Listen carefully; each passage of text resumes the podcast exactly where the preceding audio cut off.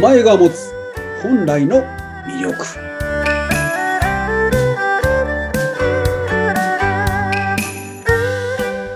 はい、皆さんこんにちは。今日もスタートしました。フリーアナウンサーのうなみいくよです。そしてメインパーソナリティは、社名生命承認マイスターの劉安心先生です。劉先生、こんにちは。こんにちは。どうぞよろしくお願いします。はい、今日もよろしくお願いします。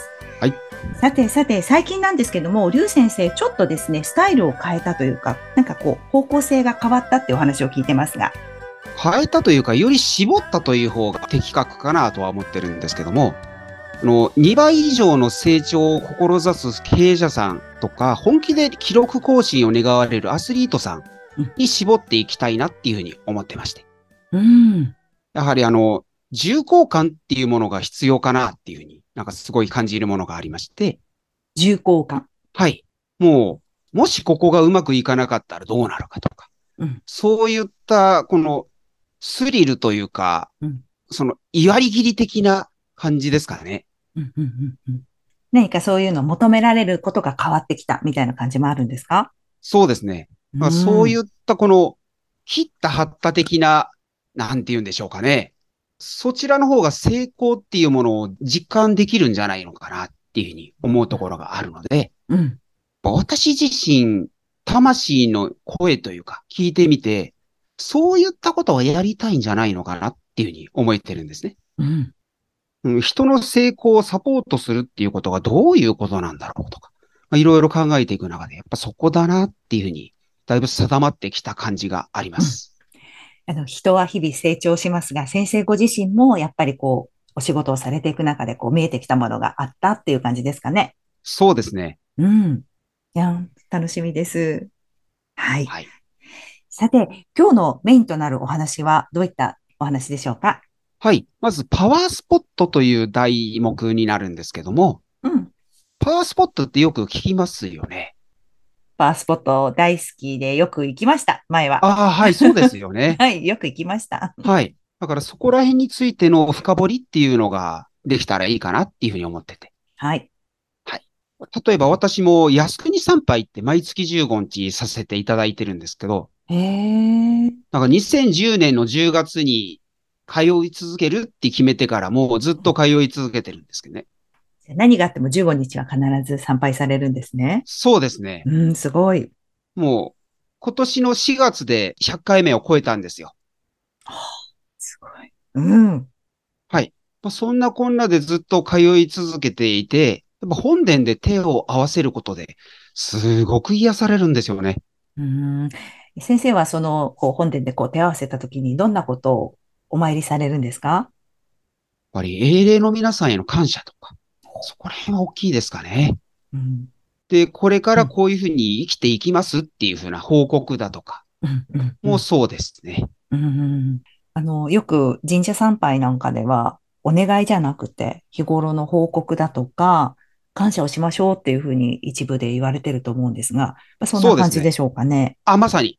なんかこう、ついこう、普段の日常生活が普通にこう、普通っていうのが一番ありがたいことなんだって、なかなかそうですね私たち気づかなくって、何か起きてしまった。えみたいなね、まさかのはいこう、坂にあった時に、嘘でしょみたいなね、そんな瞬間に、いや、何でもなかった時がすごく普通だったん、あれがすごくありがたかったんだなって思う機会が、やっぱりあると思うんですけど、うん。本当ですよね。ねえ、なんかね、きっと、劉先生ご自身もそういう体験があってっていうことですかそうですね。はい。うん。他にもアメリカのセドナとかシャスタとかうん、で聖地だと言われている有名なところっていっぱいあると思うんですけど、はい。やっぱ各人各ように感性にぴったりはまる場所ってあると思うんですね。うんうんうんうん。で、ここで言いたいことっていうのは何か。やっぱそう考えた方がいいよねっていうふうに非常に思うんですけども、うんうんうん。それはあなたご自身がパワースポットなんじゃないのっていうふうな感覚。うんああ、そうですよね。なんか、今振り返って思うと、こうなんか自分があちこち行ってた時って、はい。なんかこう、いただきに行くっていう感覚ですよね。うんですね。うん。パワーをもらいに行くっていう感じだったんですよね。はい。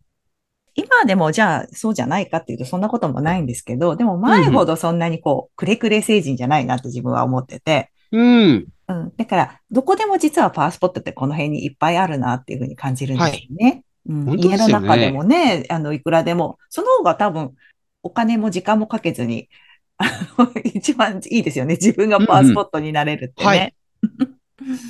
うん。もう、まず、うんご自身の体そのものが、もともと小宇宙っていろんな方々が言ってるじゃないですか。あ、小宇宙。私たちが小宇宙なんですね、一人が。うんということは、私たちは動いているんですよ。感情を持って生きてるんですね。うん宇宙には感情ってあるのかないのかよくわかりませんけど、動いてるのかどうかはよくわからないじゃないですか。回ってるって言うけどわかんないですよね。 はい。私たち人間って動いているっていう自覚ちゃんとありますよね。ということは、私たち自身の方がすごいんじゃないの宇宙よりもすごくねっていうふうに思うところがありまして。はい。ということは、歩く宇宙なんですよ、私たち。おー。ああ、いいですね。歩く宇宙。はい。あるお名前サポートした方のセッションに、あの、あなたご自身がすでに宮なんだから、宮らしい振る舞いをしてくれっていうメッセージが降りてきたんですね。そのお客様ご自身。ああ、宮っていうのは宮ですね。あはい。だからそういうことで、もう、ご自身がそういうふうに、宮なんだから、宮らしい振る舞いをしてくれっていうメッセージが語られちゃった以上、うんこの、瞑想していく中でそういう言葉が降りてきたそうなんですよ。ほう。まあ、そういうこともあって、常宮っていう名前を付けさせるおアドバイスをしたんですけどね。常宮。はい。常に宮。お宮さんの宮ですね。そうですね。うん。あ、の、恒星惑星の恒星ですね。の常はい。に宮って書いて常宮っていう。ほう。なあるの、ほど。正常の常と、あの、恒星惑星の恒っていう字って、うん常の状態の、正常の常っていうのはうん、形だとか、状態っていうものを表すんですよ。はい。恒星とか惑星とかの恒っていう字の常は、うん時間的なものを表すっていう意味があるんですね。あどちらかというと。ほう。なるほど。形と時間の違いだ。そうですね。はい。はい。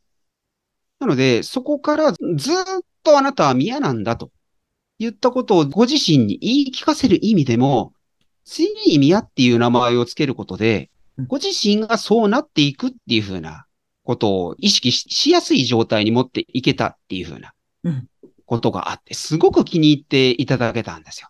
うんうんうんうん。中には、もうそんなことをそれをくって発想自体がわからない、なれるわけないじゃないですかっていう方もいらっしゃるんですね。うん。はい。もう、いや、もう本当そう、いいたんですよ。あなた自身がパワースポットですよっていうふうに言ったとき、いならやいやいやっていう。うん。な、いや、私なんて、みたいな、謙遜しちゃうんですかですね。うん、もったいないですね。本当ですよね。ね、せっかくこう、いい、あの、言葉のエネルギーで、はい。おお伝えしてるのに、いやいやって謙遜してこう拒否しちゃダメですよね。ありがとうございますってこう素直に受け取っていただきたかったですね。全くですよね。 なんか日本人らしいといえば日本人らしいです。私なんていやいや大したことないですって、もったいないなって本当思いますよね、そのフレーズ。全くです。誰しもやっぱり考えている通りに現実って、この、現実化していくじゃないですかそう。なれるわけがないって考えてるならおっしゃる通り、絶対になれないんですよ。 うん、なるほど。なんてもったいないことってほんとその時思いましたけどね。うんうんうん。せめて自分だけは誰が言わなくても自分の味方でありたいなって常に思いますけどね。ですよね。うん誰も言ってくんないんだもん。もう年取ってきたら、若い時はね、可愛いわね、素敵だねっていうのが普通ですけど、年取ってきたらもう誰も言いませんから、自分が自分で、あの、いい子いい子して、あの、それこそ自分で自分の機嫌を取るみたいな、そんな感覚持ってたいなっていうふうに思ってます。全くですよね。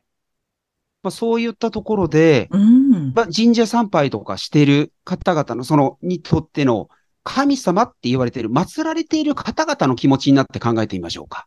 うんはい。その神様たちって、何のためにエネルギーを与えてるんでしょうね。うんずっと通い続けてほしいからでしょうか。うん頑張ってねっていうね、は頑張い。ってねって、そう。でもずっと見てるわけにいかないですもんね。神様もその人のことばっかりね。ですよね。うん。だからそこでエネルギーもらったら、やっぱり自分で考えて行動するのが一番かなって最近思いますね。本当ですよねう。ん。うん。もし、私が神、神社の神様なら、うん。私のエネルギーが役立ってるんだったら、どんどん与えて癒してほしいって。いや、思うだろうなって考えるんですけど。そうですよね。日に何万人も来る、あの、神社、パワースポットもありますからね。はいやい。あるかもしれないですね、それ。いや、私んとこに来ることで癒されたって感じてんだよね。いや、ありがたいね。だじゃあだったら皆さんに広めてよってうんじゃあそのエネルギー与えたらいいんじゃねってうん、うん、うん、うん。いうふうに言いたくなるんですけど、うん。だとすると、そうだねうんそういうパワースポットの中継点っていう立場に、最低でもなれんじゃないのっていうふうに思うところはあるんですけどうん、ね。そうだよね。せっかく行ってきたら、じゃあそれを得た力を自分の形にして、こう、周りの人にこう、分け与えるとか、なんかシェアするとかね。いろいろ、はいそんな感じでやっていくといいですよね、きっと。あの、オンシリーズでのすごくいい言葉があるんですけど、結構な皆さん知らないんですけど、うん。有名なところで恩返しっていう言葉をよく聞きますよね。はい。はい。その上のバージョンって何かしご存知です上波さんは。恩返しの上、恩、恩送りとかそういうのですかまさにそうです、そうです。あ、それうん、うん。はい。うん。例えば、うなみさんに何か私がおごりましたとするなら、別に私に返さなくていいんで、誰かに私がやってあげたと同じようにやってあげてっていう風なのって、うん運気のエネルギー高まると思いませんお互いに。嬉しいですよね。もし逆の立場になって考えればそうですね。確かに。あ、広めてくれたのねって伝えたことありがとうって思いますよね、きっと。はい。なるほど。だから皆さんそれだけの器を持っているにもかかわらず、うんなんで使わんのかなっていうふうに、非常にもったいないなっていうふうに思っている今日この頃っていうところで、 はい。そそして、劉先生はそういうことを伝え続けていますから、ぜひ、あの、受け取った方はですね、また、恩送りをしていってほしいですよね。本当ですこのね。今日この頃で。はい。